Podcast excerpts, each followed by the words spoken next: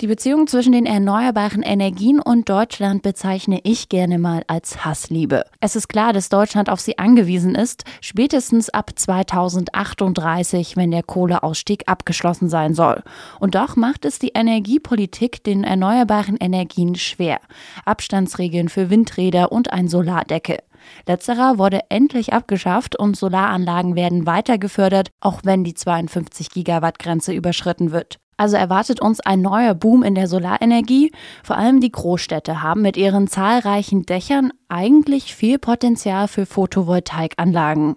Aber wird das genügend genutzt oder doch eher verschenkt? Darum soll es in dieser Folge Mission Energiewende gehen. Mission Energiewende. Der Detektor FM Podcast zum Klimawandel und neuen Energielösungen. Eine Kooperation mit dem WWF. Mein Name ist Sophie Rauch und wir werfen jetzt einen genaueren Blick auf die Solarförderung in den Großstädten. Wenn ich in Leipzig aus meiner Dachgeschosswohnung auf die Dächer der Stadt blicke, sehe ich viel Platz für Photovoltaikanlagen und dann halt zum Teil auch verschenktes Potenzial. Das bestätigt auch der Solarcheck vom Ökostromanbieter Lichtblick. Der hat eine Umfrage gestartet und wollte wissen, auf wie vielen Neubauten auch Solaranlagen installiert wurden. Das Fazit, deutsche Großstädte verschenken da ihr Potenzial. Mein Kollege Maximilian Brose hat sich den Check und die Lage in den Städten genauer angeschaut und kann mir mehr verraten. Und dazu begrüße ich ihn erstmal ganz herzlich im Studio. Ja, ihr habt richtig gehört, im Studio. Mission Energiewende ist zurück aus dem Homeoffice. Also, moin Max. Hallo Sophie. Du wohnst ja auch in Leipzig. Wie nimmst du denn die Lage hier wahr? Siehst du viele Photovoltaikanlagen, wenn du aus dem Fenster schaust? Hm, ja, das kommt ganz darauf an, wo ich unterwegs bin. Also ich wohne in der Südvorstadt, wo halt vor allem Altbauten stehen und da sehe ich halt fast keine Photovoltaikanlagen auf den Dächern. Wenn ich jetzt aber in Vierteln unterwegs bin, wo auch noch viel neu gebaut wird, da finde ich schon häufiger Photovoltaikanlagen. Da bin ich ja mal gespannt, was jetzt der Solarcheck vom Ökostromanbieter Lichtblick sagt. Wie hat denn Leipzig da abgeschnitten? Ja, da muss man sagen, da hat Leipzig im Vergleich richtig gut äh, abgeschnitten. Die belegen nämlich den Platz 3 von 14 getesteten Städten. Also rund 45 Prozent der neu gebauten Dächer haben hier eine Solaranlage installiert und das bezieht sich auf neu gebaute Wohn- und Gewerbehäuser. Wichtig dabei ist auch noch zu erwähnen, dass sich die Zahlen auf Neubauten aus dem Jahr 2018 beziehen. Das sind halt die aktuellsten Zahlen, die es gerade gibt, aber da kann sich natürlich auch schon wieder viel geändert haben. Ja, und das Potenzial, von dem die Studie spricht, das heißt einfach, wie viel Prozent der Neubauten haben auf ihren Dächern eine Photovoltaikanlage installiert. Also da hat es Leipzig dann unter die Top 3 geschafft. Welche Städte wurden denn noch untersucht? Die haben die 14 größten Städte in Deutschland untersucht. Also unter anderem auch Berlin, München, Hamburg, Köln, Dresden, ja und so weiter. Und bei wem klappt die Solarförderung noch besser als hier in Leipzig? Naja, bei den Städten, die ich gerade genannt habe, nicht. Also Platz 1 belegt Nürnberg mit rund 49 Prozent genutztem Potenzial, gefolgt von Hannover mit 47 Prozent. Okay, also gehen schon ein paar Städte in Deutschland mit gutem Beispiel voran. Wer bildet denn das Schlusslicht? Das sind in der Tatsache die größeren Städte, die eigentlich auch viel mehr Potenzial, also viel mehr Neubauten hätten als Leipzig. Das Schlusslicht, also Platz 14, das ist Hamburg mit rund 7% genutztem Potenzial. Außerdem im unteren Drittel finden sich München, Düsseldorf, die nicht einmal die 10%-Hürde schaffen, und Berlin, die liegen mit 12% knapp darüber. Also vertun viele Städte auch ihre Chance für den Klimaschutz und für die Förderung der erneuerbaren Energien. Naja, zumindest wenn man jetzt auf die neu gebauten Photovoltaikanlagen schaut. Nehmen wir zum Beispiel München, hätte die Stadt auf allen Neubauten Photovoltaikanlagen installiert, dann hätte man 2018 10.000 Haushalte mit Solarstrom versorgen können, sagt die Studie vom Ökostromanbieter Lichtblick. Die haben das äh, berechnet an einem Durchschnittsverbrauch von 3000 Kilowattstunden. In Berlin wären es sogar 16.200 Haushalte, die man mit Solarstrom versorgen könnte. Heißt also im Umkehrschluss, die Energiewende muss auch in den großen deutschen Städten ankommen und die Installation von Solaranlagen muss von Anfang an mitgedacht werden. Was sagen denn die Städte dazu? Max, du hast ja fünf Städte angefragt, wie sie die Lage denn aus ihren eigenen Reihen bewerten. Ja, und nach deren Antwort, da sieht es so aus, als ob sich da erstmal was tut. Also im Grunde gibt es bei allen Städten Klimaschutzprogramme, die auch verstärkt Solarenergie mitdenken. Berlin hat sogar einen Masterplan mit dem Namen Solar City Berlin und der beinhaltet 27 Maßnahmen, die den Solarausbau in der Hauptstadt anregen sollen, um somit vielleicht beim nächsten Check nicht im unteren Drittel zu landen. Und München unterstützt mit 14,7 Millionen Euro jährlich Baumaßnahmen zur Energieeinsparung. Und die Stadt verfolgt auch das ambitionierte Ziel, bis 2035 klimaneutral zu sein. Auch die Stadt Köln hat ein Förderprogramm für den Ausbau der erneuerbaren Energien verabschiedet, was auch wichtig wäre, da der Anteil an erneuerbaren Energien dort in der Stadt Köln nur bei 1,7 Prozent liegt. Und wie sieht die Lage in Leipzig aus? Sind da ähnliche Programme in der Planung oder sogar schon in der Umsetzung? Ja, hier teilte die Stadt mit, dass sie in Zusammenarbeit mit den Leipziger Stadtwerken gemeinsame Projekte zur Energiewende fördern und entwickeln möchte. So ist geplant, eine Freiflächen-Photovoltaikanlage auf einer stillgelegten Deponie zu installieren und auch städtische Dachflächen werden für Photovoltaikanlagen verpachtet.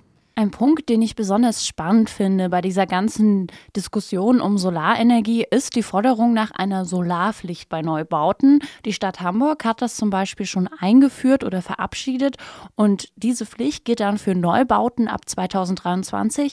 Wie sieht denn die Lage in anderen Städten aus? Ja, schon etwas schwieriger. Die Stadt Leipzig, die prüft derzeit die rechtlichen Hürden für die Einführung einer Solarpflicht und beobachtet dafür auch die Lage in anderen Kommunen. Und auch die Stadt Berlin ist am Prüfen. Die Solarpflicht, die steht aber auch als eine Maßnahme im schon angesprochenen Masterplan Solar City. Und München hat schon eine Pflicht beim Bau von städtischen Gebäuden und diskutiert gerade darüber, ob es auch eine Solarpflicht beim Verkauf von städtischen Gebäuden geben soll. Es wird also alles überprüft und teilweise dann auch schon etwas umgesetzt. Mal sehen, wie dann der nächste Solarcheck ausfallen wird. Dann danke dir erstmal, Max, für die Infos und den Einblick in die städtische Solarförderung. Gerne. Ich habe jetzt auch noch mal mit Andreas Jahn gesprochen. Er arbeitet für die globale Organisation Regulatory Assistance Project, kurz RAP, die sich für Strom ohne Kohle einsetzen. Und dort leitet er das Büro in Berlin. Herr Jan, zuerst vielleicht mal die Frage, wie fit sind denn die deutschen Großstädte im Punkto Solarförderung? Die deutschen Städte fördern Solar Unterschiedlich bis wenig, würde ich sagen. Also die eigentliche, die Hauptförderung kommt natürlich über die Bundesförderung über das Erneuerbare Energiegesetz. Also die Städte hätten dann noch durchaus einige Luft nach oben, die meisten zumindest. Der Stromanbieter Lichtblick hat letztens einen sogenannten Solarcheck veröffentlicht und der hat halt ergeben, dass viele Städte ihr Potenzial verschenken und bei Neubauten die Photovoltaikanlage nicht gleich mitdenken. Also nicht daran denken, bei jedem neu gebauten Wohn- oder Gewerbehaus gleich eine Photovoltaikanlage mit zu installieren. Warum denken Sie, wird das denn nicht gleich mitgedacht? Das ist in der Tat eine gute Herangehensweise. Eigentlich sollte man das genau gerade integrieren bei der Errichtung der Gebäude eine Photovoltaikanlage, dann sind die zusätzlichen Kosten geringer. Aber offensichtlich scheint da der politische Mut zu fehlen, das entsprechend in die Richtlinien mit aufzunehmen, beziehungsweise vielleicht auch da einen entsprechenden Bundesrahmen für zu schaffen, damit das genau erfolgen kann. Denn später wieder aufs Dach zu klettern und dann festzustellen, es ist keine Halterung da und hier passt nicht, da ist kein Leerrohr, ist auf jeden Fall teurer, als wenn man das gleich in die Planung integriert. Mhm. Sie haben es ja auch gerade schon angesprochen. Hinterher fehlen dann Halterungen und Rohre zum Beispiel.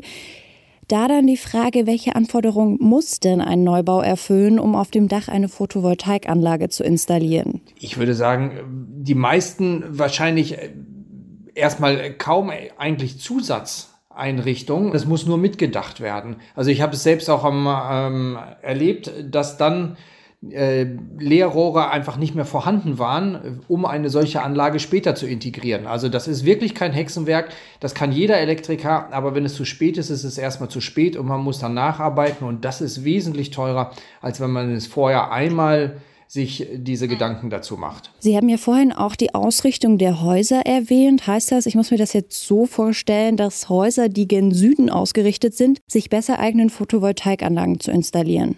Natürlich sind die Erträge unterschiedlich danach, wie die Anlage ausgerichtet ist. Das ist äh, gar keine Frage. Und man muss natürlich auch grundsätzlich sagen, dass in der Stadt die Fläche auch auf den Dächern begrenzter ist als auf dem Land. Denn häufig haben wir, dass das Dachflächen auch anderweitig schon genutzt werden, beispielsweise Klimaanlagen, andere Aufbauten ähm, etc., so dass es ähm, eingeschränkter ist. Verschattungen kommen natürlich auch noch mal dazu durch andere Gebäude nebenan, so dass die Flächen begrenzter sind. Nichtsdestotrotz eignen sich eigentlich die meisten Dachflächen Eine Entwicklung, die die Solar- und Photovoltaikbranche sicherlich gefreut haben wird, ist die Abschaffung des Deckels für die Förderung von Solaranlagen. Herr Jahn, denken Sie, diese Entwicklung führt zu einem erneuten Boom in der Photovoltaikbranche? Naja, der Deckel, muss man sagen, war natürlich wirklich ein politischer, der nicht wirklich eine Sinnhaftigkeit ergeben hat. Und deswegen muss man sagen, ist erstmal gut, dass er weg ist. Und ob es einen Boom dadurch gibt, ich würde mal sagen, es ist zumindest jetzt nicht ein, ein, totaler weiterer Einbruch zu erwarten. Denn das war das, was man wohl auch in den letzten Monaten, ähm, so man mir berichtete, schon gemerkt hat, dass halt einfach die Projektplanung schwieriger wird, weil weitere Förderungen halt extremst unsicher geworden sind. Also das dürfte sich zumindest erstmal erledigen. Ob das heißt, dass dadurch ein Boom entsteht, da würde ich sagen, da sind dann noch andere Faktoren für verantwortlich. Da muss ich zum Beispiel an die mangelnde Infrastruktur und Speicherung denken, die ja für die erneuerbaren Energien noch nicht so gut ausgebaut ist, wie es sein sollte in Deutschland. Ja, das kann man aus zwei Perspektiven betrachten. Also äh, Speicherung hat heute vor allen Dingen im PV-Sektor die Perspektive des Investors, also des äh, privaten Nutzers. Die Rentabilität, also die Wirtschaftlichkeit seiner Investition ergibt sich aber aus einem sag mal, komplexen Zusammenspiel des ähm, ganzen Stromsystems an sich, aber auch an Entgelten, und Steuern und Abgaben, die sonst auf den Strombezug aus dem öffentlichen Netz zu entrichten sind. Das heißt, eigentlich wird diese Wirtschaftlichkeit von Speichern in Bezug auf die Photovoltaik überbewertet. Aus der systematischen Betrachtungsweise sind diese Speicher in der Form noch überhaupt nicht notwendig und damit eigentlich auch gar nicht unbedingt rentabel. Denn wir sehen das heute, dass wir eine Vollversorgung aus erneuerbarer Erzeugung eigentlich nur in ganz wenigen Augenblicken bis dato hatten. Und dann muss man das noch auf den ähm, europäischen Markt betrachten und dann überhaupt noch nicht. Ja, ich kann mir aber auch vorstellen, dass der Vorteil davon, also die Photovoltaikanlage auf dem eigenen Dach zu haben, auch den AnwohnerInnen zugutekommt, die ja dann gleich die Energie nutzen können, da sie ja direkt unter der Quelle sozusagen wohnen. Das ist natürlich häufig eine Motivation eben auch der Investoren und der Nutzer der Anlage, dass sie sagen, ja, das ist äh, für mich selbst. Äh, häufig wird das äh, Beispiel dann herangezogen, die Tomaten aus dem eigenen Garten, die schmecken auch besser und alleine nur deshalb, weil die Arbeit drin steckt, objektiv gesehen vielleicht nicht, aber das sei auch ähm, dahingestellt. Da hat er und soll auch jeder Verbraucher natürlich das Recht haben, darüber zu entscheiden. Nur ist es eben beim Strom ein bisschen anders als bei den Tomaten, da wir einfach ein sozusagen ein Online-System haben, in dem jede fehlende äh, Tomate oder Elektron dann sofort ausgeglichen wird. Das äh, muss dann natürlich stärker berücksichtigt werden, auch eben bei der Integration als auch bei der Förderung von äh, Photovoltaik-Dachanlagen. Für wie sinnvoll halten Sie dann die Einführung einer Solarpflicht für Neubauten, Herr Jan? Die Stadt Hamburg führt diese ja zum Beispiel ab 2023 ein. Also ich halte das für sehr sinnvoll. Das äh, kennen wir auch aus anderen Gegenden. Kalifornien hat das beispielsweise auch schon eingeführt dass das äh, dort berücksichtigt wird. Ähm, wie gesagt, dadurch ist es wesentlich günstiger, wenn man es bei der Planung integriert. Ich halte es zudem noch aber aus der systematischen Stromperspektive für relevant zu sagen, dass eine Förderung, und das wird ja trotzdem dann noch mit da einhergehen, dass der Strom oder die Stromerzeugung gefördert wird, dass es eine Einspeisung sein soll und nicht unbedingt nur ein Eigenverbrauch. Denn mit Eigenverbrauch schaffen wir die Energiewende nicht. Wir brauchen ja auch Stromerzeugung für die Leute, die keine eigene Anlage haben maßgeblich eben ja. für die Städte. Liegt dann also die Zukunft der Solarenergie in den Großstädten? Weil wenn wir jetzt uns die Entwicklung von Großstädten anschauen, wird klar, die wachsen immer mehr, es ziehen mehr Leute hin und dadurch werden ja auch mehr Häuser neu gebaut und saniert und auf deren Dächern ist dann ja genügend Platz für Photovoltaikanlagen. Ja, jein, äh, meine Antwort dazu. Ich sag mal, da ist die Notwendigkeit größer, um halt einfach auch dicht am Verbrauch möglichst ähm, Erzeugung zu haben, aber die Kosten werden insgesamt natürlich höher sein, da es eben schwieriger ist, entsprechende große Anlagen auch im städtischen Bereich unterzubringen. Das, auf Firmendächern lässt sich das noch einfacher gestalten als auf ähm, kleinen einteiligen ähm, Dachstrukturen. Und der ländliche Bereich ist dann natürlich definitiv im Vorteil, denn dort können auch Freiflächenanlagen einfach errichtet werden, die in der Stadt nun mal ausgeschlossen sind. Das heißt, das ist dort günstiger, aber dadurch immer erstmal weiter weg vom Verbrauchszentrum. Das heißt, die Herausforderung ist, die richtige Balance zu finden von Hilfen zwischen Stadt und Land, Förderung, um halt dann auch hinterher im Stromsystem nicht mit extremen Zusatzkosten belastet zu sein, dass die Erzeugung weit weg vom Verbrauch stattfindet. Um das zusammenzufassen, ist es also ein Kompromiss zwischen Stadt und Land nötig, um zum Beispiel auch der Aufhebung des Deckels gerecht zu werden, damit die Solarbranche aus ihren Fällen schöpfen kann. Richtig. Das, ähm, es braucht natürlich beides und auch durchaus dahingehend zu sagen, wir brauchen erstmal auch einen Mechanismus, wie die alten ausgeförderten Anlagen dann kostengünstig weiter betrieben werden können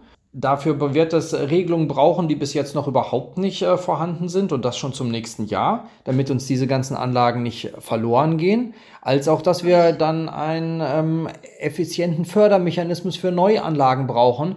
Ich sagen würde, den haben wir heute auch nicht, denn maßgeblich lohnt sich heute eine Investition in PV-Dachanlagen, wenn ich Eigenverbrauch berücksichtige. Eigenverbrauch macht die ganze Angelegenheit aber komplexer.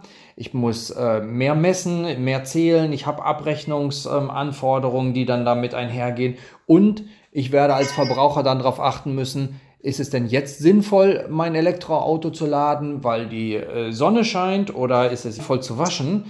Andersrum gibt es bestimmt auch etliche Investoren, die ich erreichen kann, wenn ich die Komplexität nicht so hoch hänge. Was es dann ja für einen selbst einfacher macht, oder? Also anstatt sich jetzt mit diesen komplexen Strukturen auseinanderzusetzen, wann muss ich wie zu Hause sein, um die Solarenergie besser zu nutzen? Richtig, das ist das alte Modell eigentlich, was wir kannten aus der Einspeisung und Einspeisevergütung, die damit einhergeht, dass jede Kilowattstunde, die ich erzeuge, abgenommen wird und vergütet wird. Das hat es sehr einfach gemacht für den Investor und damit eben auch für die Banken, die gesagt haben, ich kenne das System, das Risiko kann ich standardmäßig einschätzen. Wenn ich das aber mit einem Eigenverbrauch kombinieren muss, dann hängt es immer von dem Verbraucher ab. Es hängt noch zudem davon ab, die Wirtschaftlichkeit der Anlage, wie denn die ähm, Strombezugskosten aus dem öffentlichen Netz sind. Das heißt, es ist wesentlich komplexer und eine solche Einspeisevergütung, eine Volleinspeisung ist einfacher und ja, so wie wir es sehen, auch aus dem internationalen Bereich eigentlich ähm, effizienter, um die Energiewende wirklich zu adressieren. Im Gespräch war ich da mit Andreas Jahn. Er leitet das Büro für die globale Organisation Regulatory Assistance Project und arbeitet dort auch eng mit Agora Energiewende zusammen. Und damit sind wir auch schon wieder am Ende dieser Folge Mission Energiewende angekommen. Ich danke euch fürs Dranbleiben und Zuhören. Und wenn ihr wollt, dann hören wir uns nächste Woche wieder. Da geht es hier um ein weiteres meiner Herzensthemen, nämlich Feminismus. Wir wollen uns die Rolle der Frauen in der Klimapolitik und Klimabewegung genauer anschauen und der Frage nachgehen, ob Frauen wirklich am meisten von den Auswirkungen des Klimawandels betroffen sind. Freut euch also auf eine spannende Folge und wenn ihr die nicht verpassen wollt, dann abonniert sehr gern diesen Podcast, falls ihr das noch nicht gemacht habt.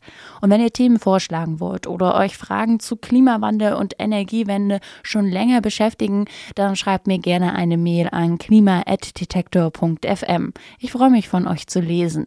Also dann, bis zum nächsten Mal. Mein Name ist Sophie Rauch. Macht's gut. Mission Energiewende. Der Detektor FM Podcast zum Klimawandel und neuen Energielösungen. Eine Kooperation mit dem WWF.